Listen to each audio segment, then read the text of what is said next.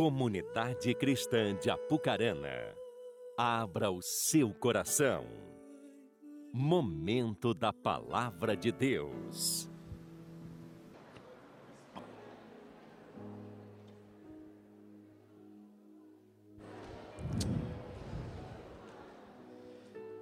Que bênção! A Bíblia diz que, ó, quão bom e quão suave que os irmãos vivam em união. Amém? Quero dar um, um breve recado para vocês também. No dia 11 de fevereiro vai ser o nosso bazar beneficente. Esse bazar é um bazar. Opa! Esse bazar é um bazar, você já percebeu que é um bazar para as mulheres, né? Você vai ver aí na imagem atrás, são roupas novas. Irmãos, hoje eu fiquei sabendo pela manhã que tem roupas ali que custam, custavam 200 reais e vai ser vendido por 20.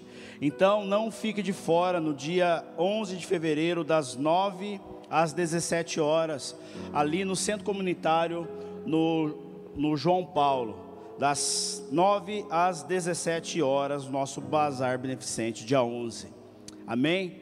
Eu gostaria que você curvasse a sua cabeça um minutinho,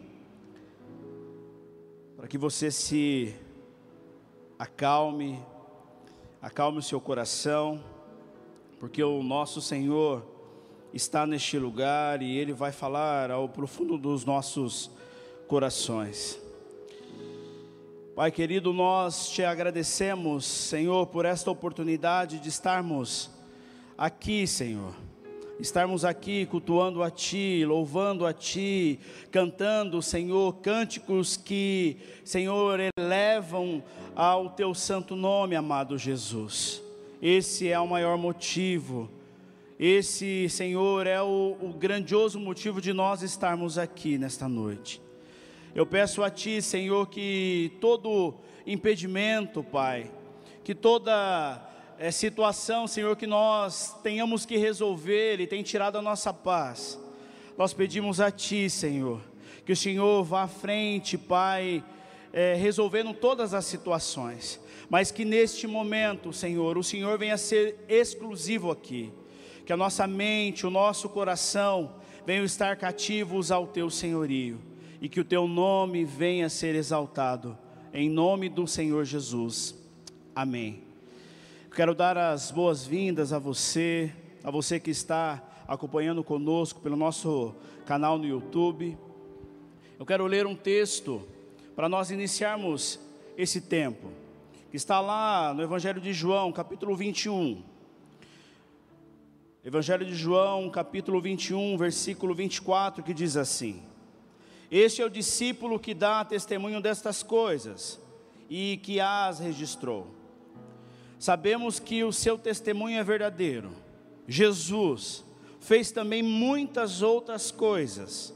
Se cada uma delas fosse escrita, penso que nem mesmo no mundo inteiro haveria espaço suficiente para os livros que seriam escritos.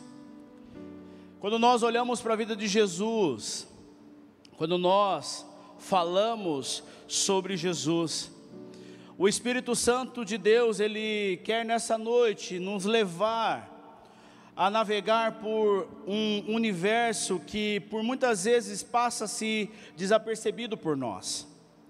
Os evangelhos, eles convergem-se entre si. E toda essa conversão vem com o foco principal que é Jesus.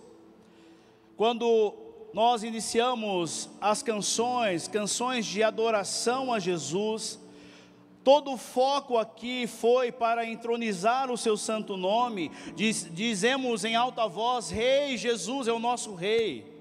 Ele é o foco principal neste lugar, nessa casa. Mas muitas vezes passamos desapercebidos naquilo que o Senhor quer nos falar. O Evangelho está ali, lemos o Evangelho, mas há situações que precisamos analisar, focar. E aqui nessa primeira parte, nessa introdução, eu quero fazer com você é focar em, em alguns elementos que Jesus ele traz para nós, aquilo que ele revela a nós. O apóstolo João, sabiamente escrevendo o seu evangelho, ele diz: Olha, se eu pudesse escrever em todos os livros do mundo, não haveriam livros para que eu pudesse relatar tudo aquilo que Jesus fez. Incrível pensar que nós precisamos entender a maneira que Jesus foi usado, o seu modus operandi, que é a maneira na qual ele operou e também a maneira que Jesus viveu. Nós conhecemos o Jesus da história, querido irmão, aquele que dividiu a história. Mas a Bíblia, o Evangelho, ela vem nos trazendo elementos muito interessantes. O primeiro está em Lucas 2,7, que diz assim: E ela deu a luz ao seu primogênito, envolveu-o em panos e o colocou numa manjedoura, porque não havia lugar para eles na hospedaria. No tempo de Maria e José, Belém era uma localidade consideravelmente miserável. E Jesus veio de lá.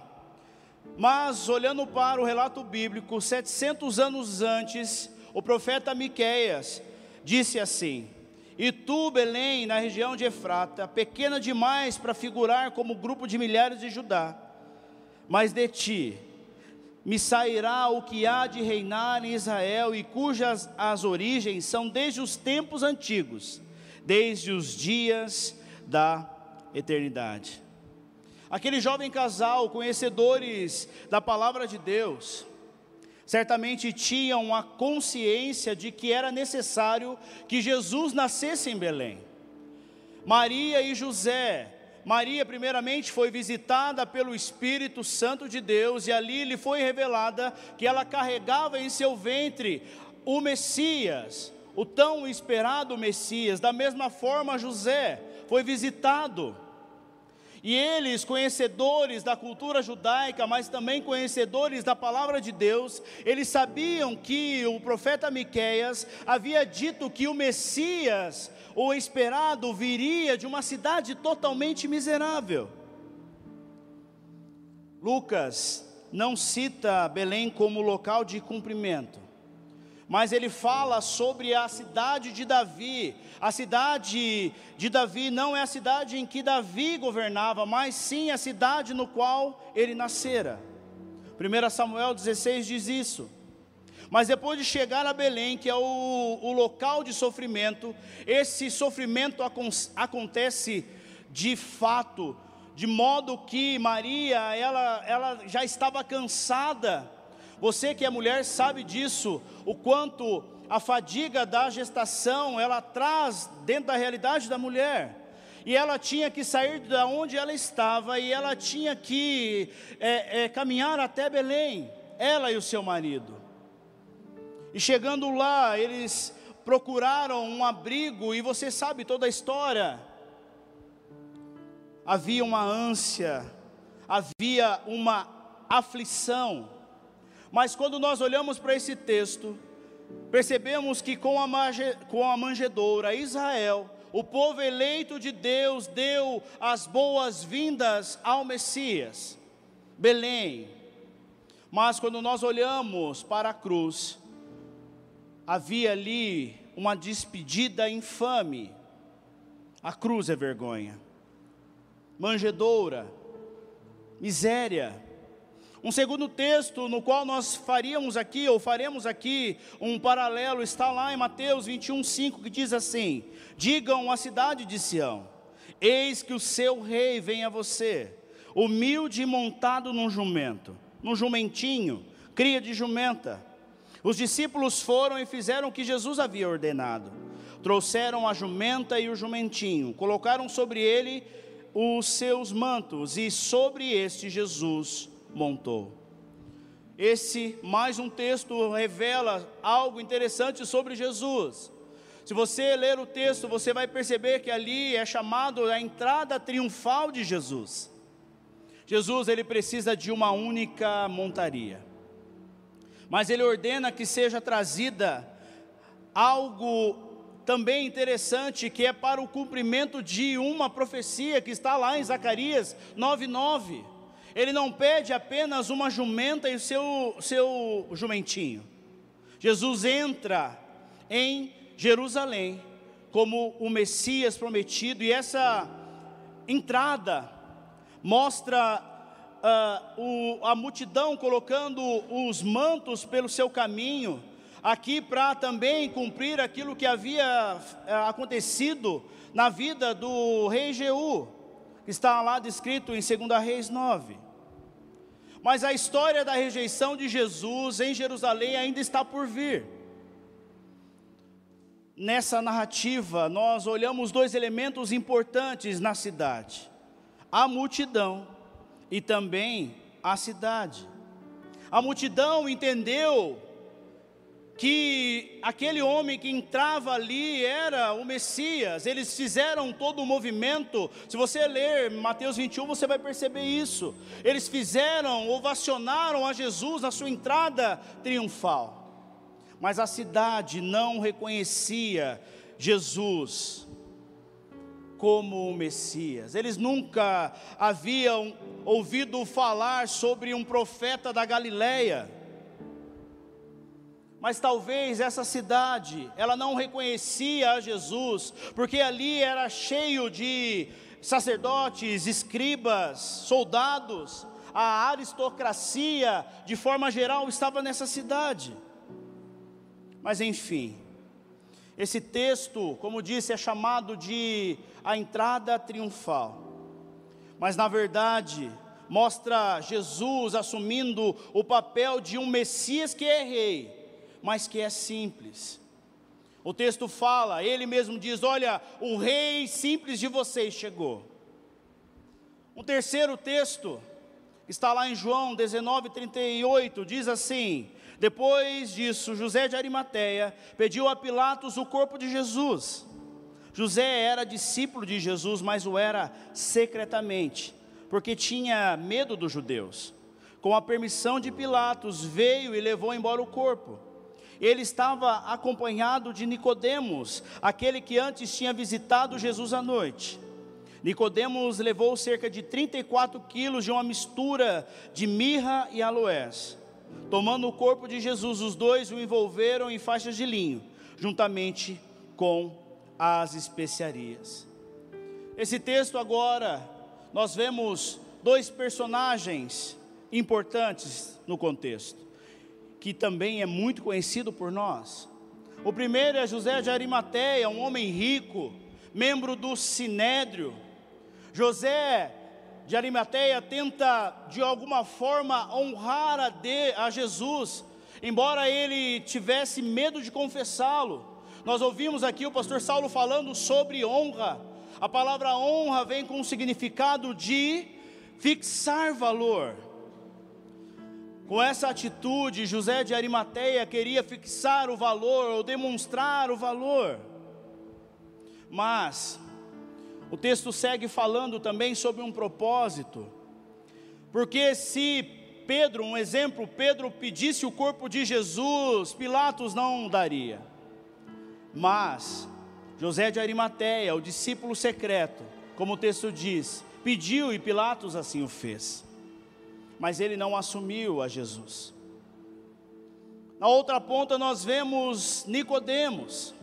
Nicodemos também, o mestre da lei, fazia parte do sinédrio.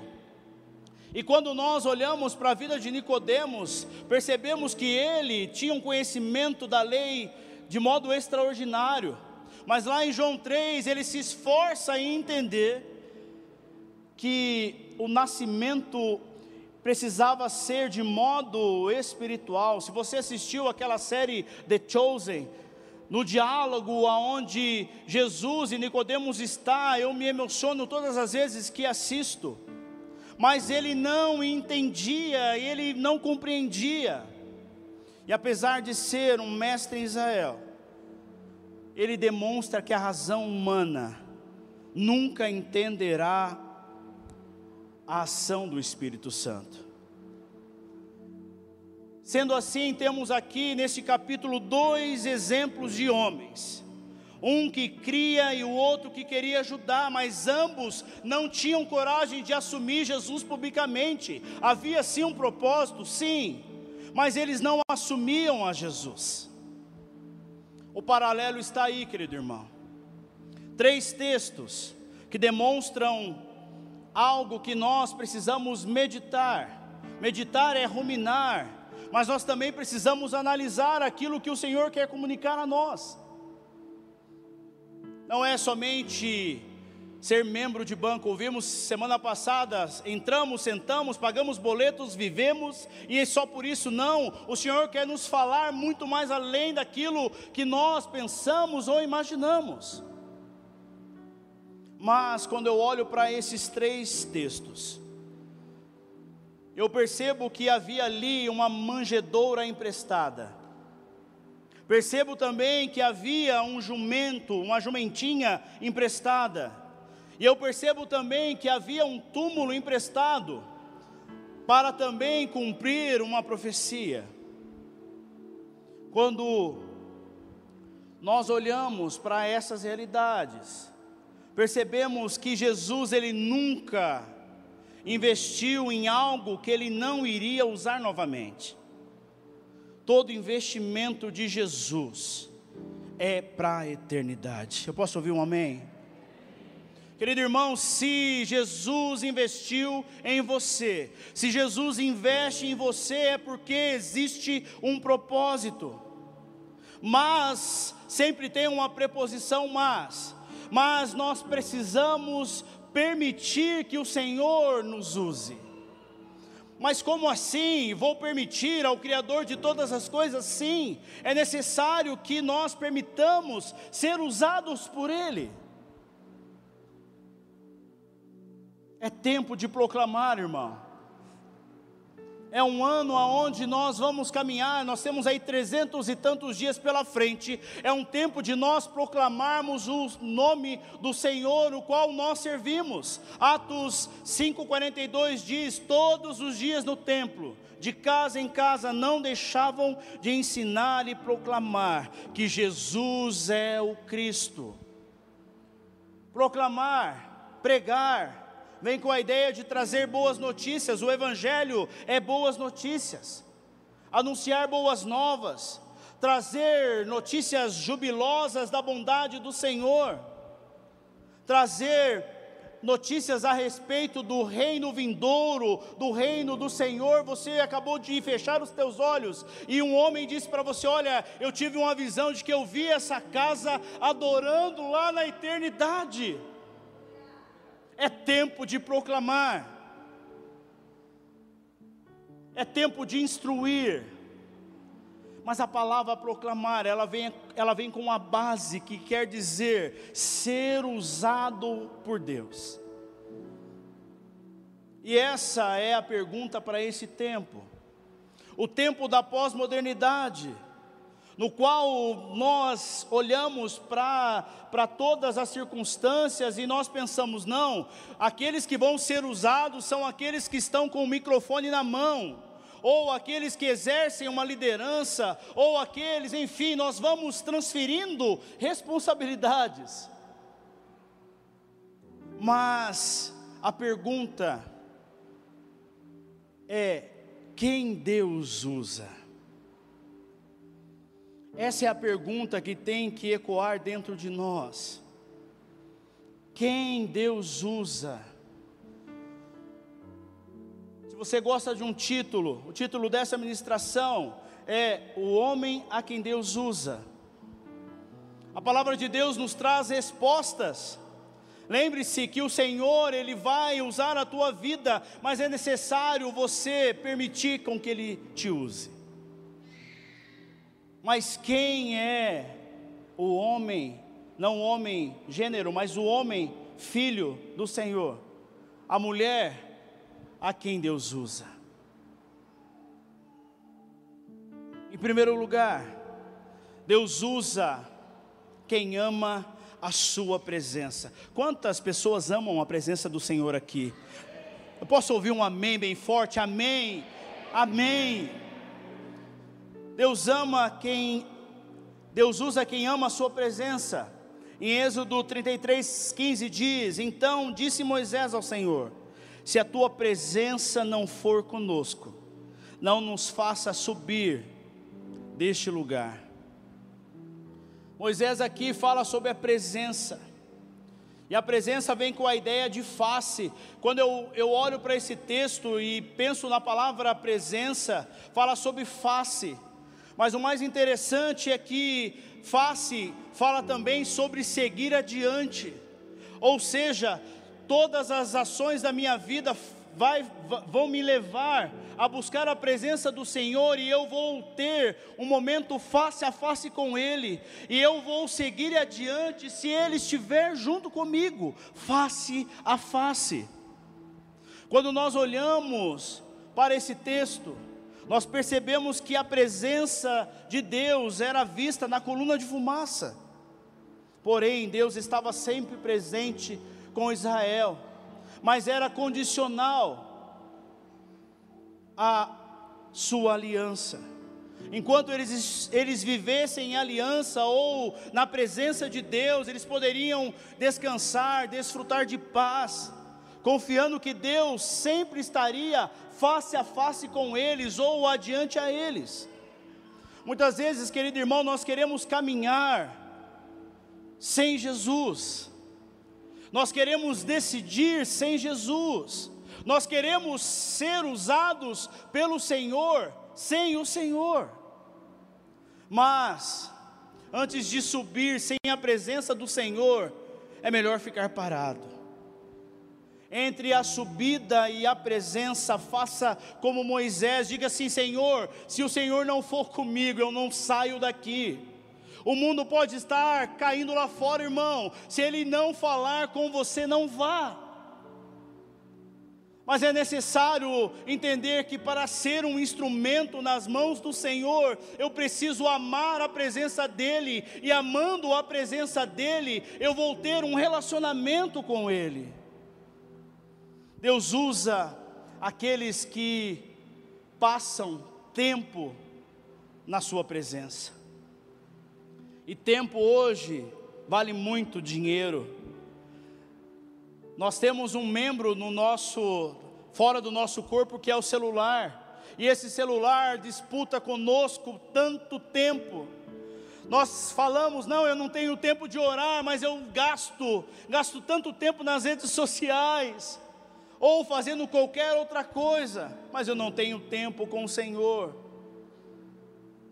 Eu não amo a presença dEle. O texto em Mateus 6, 6 diz assim: Mas quando for orar, vá para o teu quarto. Eu vou parafrasear agora: vá para o teu quarto, deixa o celular para fora, deixa os problemas para fora e fecha a porta e ore ao seu pai. Querido irmão, o nosso Deus não é um Deus carente, mas Ele sabe das nossas debilidades e o quão nós somos carentes. Nós precisamos buscar a presença do Senhor para que nós sejamos usados na presença do Senhor. É relacionamento o Senhor tem buscado relacionamento conosco. E eu penso sobre o amor, eu penso também sobre o relacionamento. Isso nos traz algo que é desfrutar da presença do Senhor. Quanto mais eu amo ao Senhor, mais eu vou querer ter relacionamento com Ele, eu vou conhecer aquilo que Ele quer da minha vida. Mas eu preciso amar a Sua presença. O salmista diz: Mais vale um dia na sua casa do que mil em outros lugares. Igreja é lugar de comunhão, edificação, de confronto, de libertação, de aprendizado. Lugar de desfrutar também da presença do Senhor. Salmos 89, 15 diz: Como é feliz o povo que aprendeu a clamar-te, Senhor que anda na luz da Sua presença. É dar passos, sabe? É dar passos, Senhor. O Senhor quer que eu vá. Talvez você tenha que decidir naquele momento, mas o Senhor não falar contigo, não vá. Mas, Senhor, eu preciso fazer isso, eu preciso fazer aquilo, eu preciso renunciar. Mas a presença do Senhor, como o salmista diz, como é feliz o povo que aprendeu, nós precisamos aprender a desfrutar da presença do nosso Deus, com qualidade, porque Deus usa quem ama a Sua presença. Em segundo lugar, Deus usa os improváveis. Dá um cutucão no teu irmão e diz assim: Você é um improvável. Não, mas dá com força. Fala assim: Você é um improvável. Dá com força. Deus usa os improváveis. 1 Coríntios 1, 27 diz: Mas Deus escolheu as coisas loucas desse mundo para confundir as sábias. E Deus escolheu as coisas fracas desse mundo para confundir as fortes. E Deus escolheu as coisas vis desse mundo, e as desprezíveis, e as que não são, para aniquilar as que são. Quando nós olhamos para uma vida de improváveis, sempre pensamos e, e, analisamos e projetamos que homens de Deus precisam ser homens perfeitos. Isso não existe, irmão. Quando Tiago diz: Olha, a oração do justo é fiel no seu efeito, pense comigo, nós somos justos porque Jesus nos justificou. Então, um pecador vai olhar para outro pecador e vai orar, e através da imposição de mãos, ali haverá uma transformação, porque a oração do justo é fiel no seu efeito, mas não existe perfeição. Os improváveis, são comunicados, como o apóstolo Paulo diz, mas Deus escolheu as coisas loucas desse mundo, por isso que ninguém entende o porquê homens que eram tão pecadores, de, daqui a pouco se encontram com Jesus e são instrumentos nas mãos do Senhor, porque é loucura, irmão. Não há como explicar, mas Deus, Ele usa os improváveis, a escória da sociedade Bem-vindos, somos improváveis aonde nós estávamos. Onde nós estaríamos se Jesus não tivesse nos encontrado? Eu estaria lá no pagode, irmãos. Eu estaria. Preciso confessar para vocês aqui. Mas Jesus me encontrou e falou: Vem aqui, meu filho. Eu vou dizer para você: você é o improvável. Agora eu vou te limpar. E vou ensinar para você Vou ensinar para você o meu reino sobre mim. Deus usa a sarça para despertarem improváveis como Moisés. Deus usa um sonho de um rei para despertar um improvável como José. Deus usa a afronta de um gigante para desper, despertar um improvável que é Davi. Deus ele destitui ou destituiu uma rainha para levantar uma improvável que foi Esther. Deus usa crises para despertar duas improváveis, que é Ruth e Noemi. Deus ama investir em improváveis. Vocês são improváveis? Você quer o investimento do Senhor, porque Ele usa os improváveis. Deus ama investir em quem é desprezado, irmão. Isaías diz que Jesus era desprezado. O apóstolo João diz que ele veio para os seus e os seus não o quiseram, o desprezaram. Por isso, querido irmão, nunca despreze o nada, porque do nada Deus pode fazer tudo. Do nada, irmão, irmã, do nada Deus pode fazer tudo. A terra era sem forma e vazia, havia caos, não havia nada, e bastou uma palavra do Senhor para que houvesse vida. Deus usa os improváveis. Quem nós éramos sem Jesus e quem nós temos nos tornado em Jesus, a glória é dele.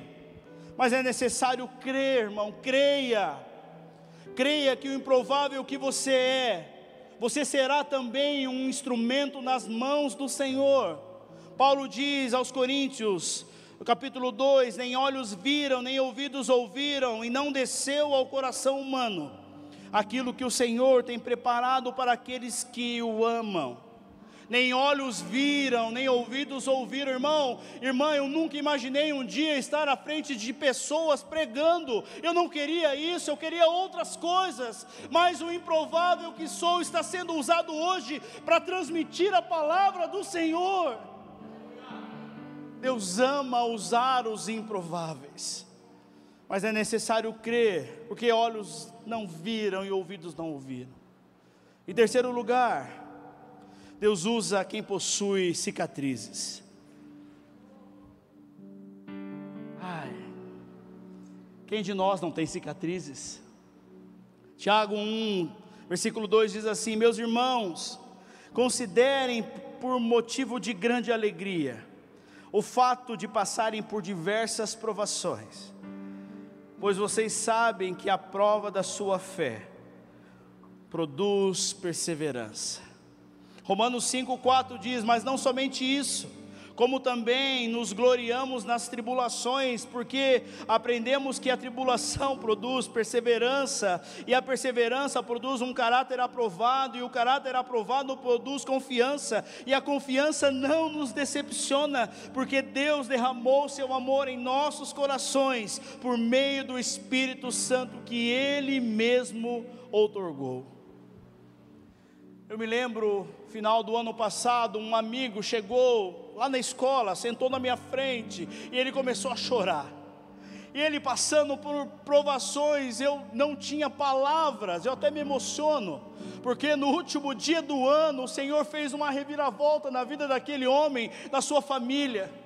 Mas naquele momento que eu estava de frente a ele, o Espírito Santo dizia para mim: Ele está perseverando.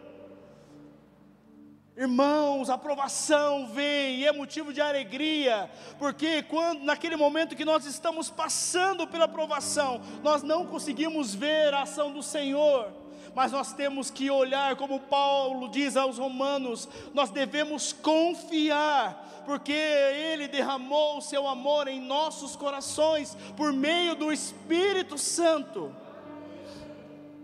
Querido irmão, Jesus passou dor, ele suou sangue pelo abandono. Os discípulos não oraram com ele, lá no Getsemane. Ele ficou abandonado, ele foi traído por Judas. Judas o vendeu. Mas para mostrar que Deus usa tudo isso para conduzir a um propósito. Jesus sentia as mesmas dores que nós, quanto homens e mulheres, ele, ele sentia a mesma coisa. Ele era homem. Deus usa a dor para ensinar você. Ele usa a dor para nos ensinar, para que o seu nome assim seja glorificado. Mas sabe o que é mais interessante no, no agir do Eterno? Deus usa a dor também para fortalecer você. Deus usa a dor para curar através de você. Deus não desperdiça a sua dor, Ele usa para propósitos maiores. Não é à toa, irmão, Deus vai usar o processo que você está passando hoje, para que você cumpra o seu chamado amanhã. O hoje não determina o, o amanhã, somente é necessário entender que nós entramos em processos, e nós vamos passar por esses processos para que nós exerçamos com excelência aquilo que o Senhor nos chamou. Mas quando se fala em chamado, que chamado é esse? O seu chamado, querido irmão, querida irmã, é ser filho. Esse é o seu chamado, e ser filho excelente, é isso que Ele quer nos encontrar, como filhos excelentes mas Deus usa aqueles que têm cicatrizes. Todos nós temos cicatrizes. Deus usa a todos que querem ser usados. Mas como disse a você, é necessário querer ser usado. Eu amo tanto a Jesus que o texto em Apocalipse diz que ele está à porta. Ele não vem e entra com tudo, não, irmão. É necessário quem está do lado de dentro abrir essa porta. Diferente de Satanás que vem, invade, faz o que quer, Jesus não. É necessário convidá-lo, é necessário querer. É tempo de crescer para baixo, irmão. Como assim crescer para baixo? Eu tenho ouvido muito isso, crescer para baixo, mas o que é crescer para baixo? É que ele cresça e nós diminuamos. Há uma sociedade, irmão, irmã, que está sedenta por uma palavra tua. Lá onde você está inserido, no teu trabalho, no teu contexto, e muitas vezes nós nos calamos, porque achamos que nós não somos usados por Deus. Mas há uma verdade absoluta para vivermos o propósito de Deus nas nossas vidas. Nós precisamos passar por processos. Moisés viveu 40 anos no palácio de Faraó. Ele parecia perdido no seu propósito. E aí depois ele passa mais 40 anos no deserto, sendo moldado por Deus a fim de que, que de cumprir o propósito que era ser o libertador de Israel propósitos ou processos vão falar sobre dúvidas, incertezas, medo, solidão, abandono, mas principalmente a dor. E aqui eu concluo. Quantas vezes nós não olhamos e não queremos ser usados por Deus, porque nós estamos estamos carregando cicatrizes de muitas dores e nós não conseguimos avançar. Mas, querido irmão, dentro do processo, nós temos que lidar com ambientes desfavoráveis, pessoas difíceis, conflitos, crises. Tudo isso é necessário para nos preparar para algo grandioso. E não um evangelho triunfalista que diz: olha, venha para Jesus, a sua vida vai ser perfeita, você não vai ter problema nenhum nenhum, nossa, como seria bom se fosse assim. Nós temos uma certeza de que Jesus estará conosco todos os dias das nossas vidas, como Ele mesmo diz: Eu não vos deixarei sós, não vos deixarei órfãos, deixarei convosco o meu espírito. Ele não nos deixa só. O bebê precisa passar pelo processo da gestação até o parto. A lagarta, para virar uma borboleta, ela precisa também passar um tempo no casulo. Tudo vai cooperar, irmão, para o bem daqueles que amam a Deus e que são chamados segundo o seu propósito, que é ser um instrumento nas mãos dEle. O Senhor quer usar a tua vida, irmão. Na semana passada nós ouvimos do nosso pastor uma palavra e você repetiu ela, dizendo: Eu posso. Repita comigo: Eu posso. Mas eu quero fazer um complemento dessa, dessa afirmação de poder. Eu quero que você repita comigo: Eu posso ser usado por Deus. Repita com fé: Eu posso ser usado por Deus. É necessário querer ser usado por Deus, amando a presença do Senhor, buscando ter com Ele intimidades, sendo você, reconhecendo você como um improvável, tendo cicatrizes. O processo, irmão, aponta para o destino, e é entendendo o processo que se vive o propósito. A nossa geração tem, tem buscado muito viver o resultado, performance, mas esquece que antes do resultado existe um processo. Eu quero ter isso, eu quero fazer aquilo, eu quero isso, eu quero aquilo que Fulano tem na vida dele, eu quero aquilo, enfim, eu quero tudo, mas eu não entendo que existe um processo, e esse processo é onde nos molda onde nós somos moldados. E quando eu entendo o destino, entendo também o processo, vivo o propósito, eu entendo que eu preciso ser usado por Deus, é tempo de proclamar, irmão. Nós precisamos sair por essas portas e dessas quatro paredes e proclamar que Jesus Cristo vive. Está escrito aqui: todos os dias no templo, de casa em casa, não deixavam de ensinar, não deixavam de proclamar que Jesus é o Cristo e Ele está voltando. Isaías 6 diz: Depois disso ouvi a voz do Senhor que dizia: A quem enviarei? E quem há de ir por nós? Então Isaías disse: Eis-me aqui, envia-me a mim. Quantos querem ser enviados pelo Senhor nessa noite? Irmão, você não precisa viajar as nações, não. Comece pela sua casa, comece pela sua família, comece dando testemunho. O testemunho fala, irmão. Tem muitas pessoas que gostam de falar, mas o testemunho fala muito mais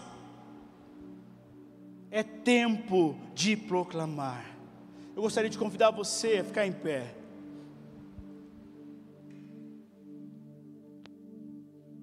João 15, 16 diz: Vocês não me escolheram, mas eu os escolhi para irem e darem fruto, fruto que permaneça, a fim de que o Pai lhes conceda o que pedirem em meu nome.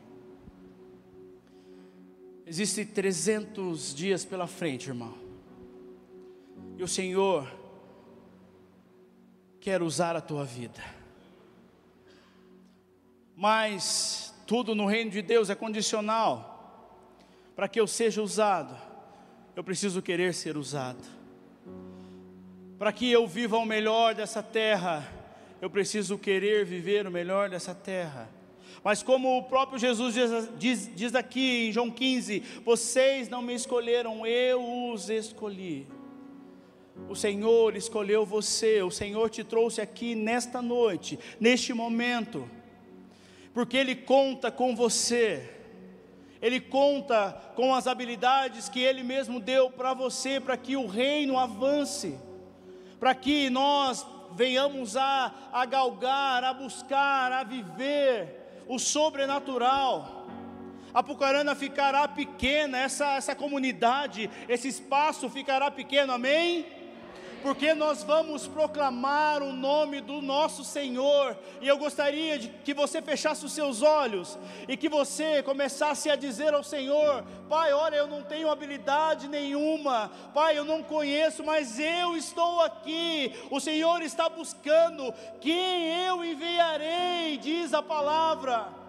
Diga a Ele: Eis-me aqui, Senhor, eis-me aqui, Senhor, eis-me aqui, Senhor, eis-me aqui. Eu quero ser usado, eu quero ser usado e ousado na Tua presença. Aleluia. Os reinos se abalam, os povos se curvam, as bocas se abrem, as mãos se levantam para dizer que tu és o rei. Para dizer que tu és o Senhor.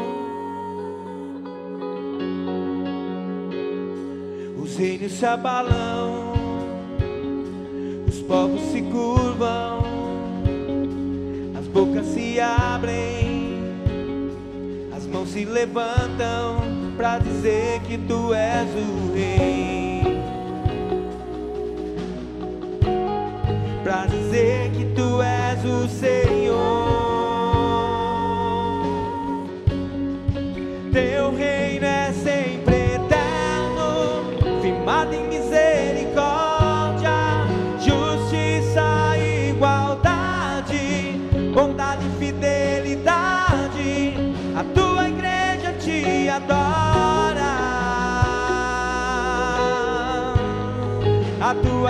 igreja te adora. Erga os seus braços o mais alto que você puder.